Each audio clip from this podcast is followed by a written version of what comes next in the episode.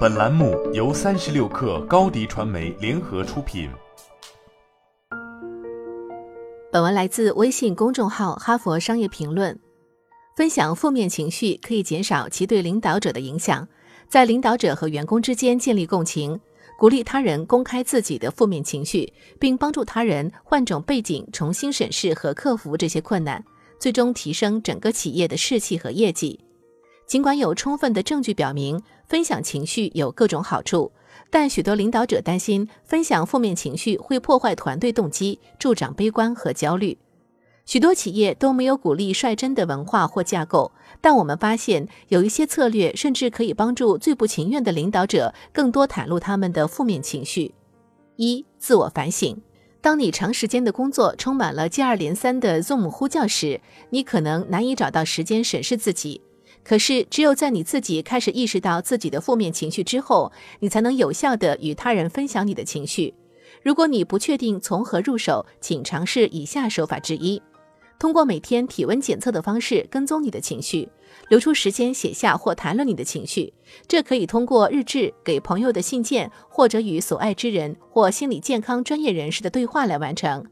二，从小处入手，与同事建立更坦诚的关系，并不能一蹴而就。事实上，如果你的分享太多太快，可能会适得其反。尤其是当你与某位员工的现有融洽关系有限，或者你对敞开心扉感到紧张的时候，那就要从承认一点小挫折开始，而不是分享一个重大挑战或极端情绪。三、提前计划你的披露。通常来说，分享你头脑中闪过的每一个不快想法，并不是一个好主意。无目的的排解会导致情绪感染。这是一种过度的负面情绪，最终影响他人的现象。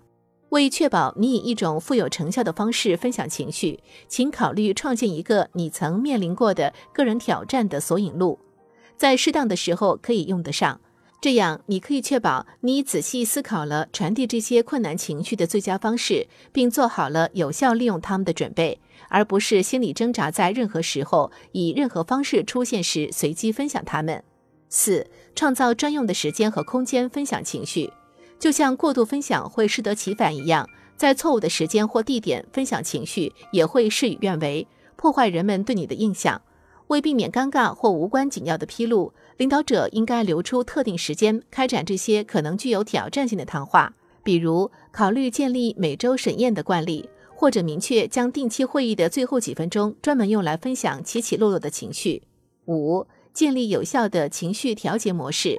分享你负面情绪的最大好处之一是，其他人可以根据你处置情绪的方式，学会更好地管理他们自己的情绪。你可以为员工建立几种有效进行情绪调节的具体策略。依靠你的支持网络，无论是你信任的同事、配偶，甚至是专业顾问，寻求帮助都没有什么丢脸的。要让你的员工看到，当你需要帮助时，你就会向人求助，他们也照此行事的可能性就更大。改变你的视角，虽然承认和接受负面情绪十分重要，但防止他们击垮你的最有效应对机制之一是将关注的焦点调整到积极因素上。花点时间充电，非工作时间切断和工作的联系，可以减轻压力，增进幸福感。不要害怕让人看到你在休息，让你的晚上自在悠闲。享用你的假期，追求工作之外的兴趣爱好。六，好事坏事均与分享。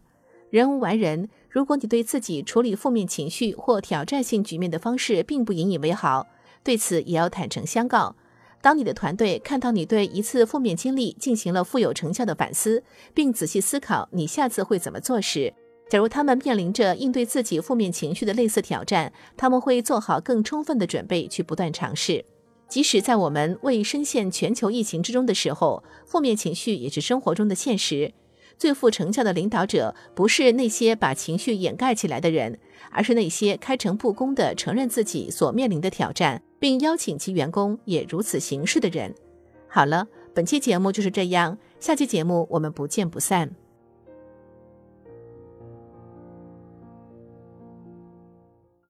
高迪传媒为广大企业提供新媒体短视频代运营服务，商务合作请关注微信公众号“高迪传媒”。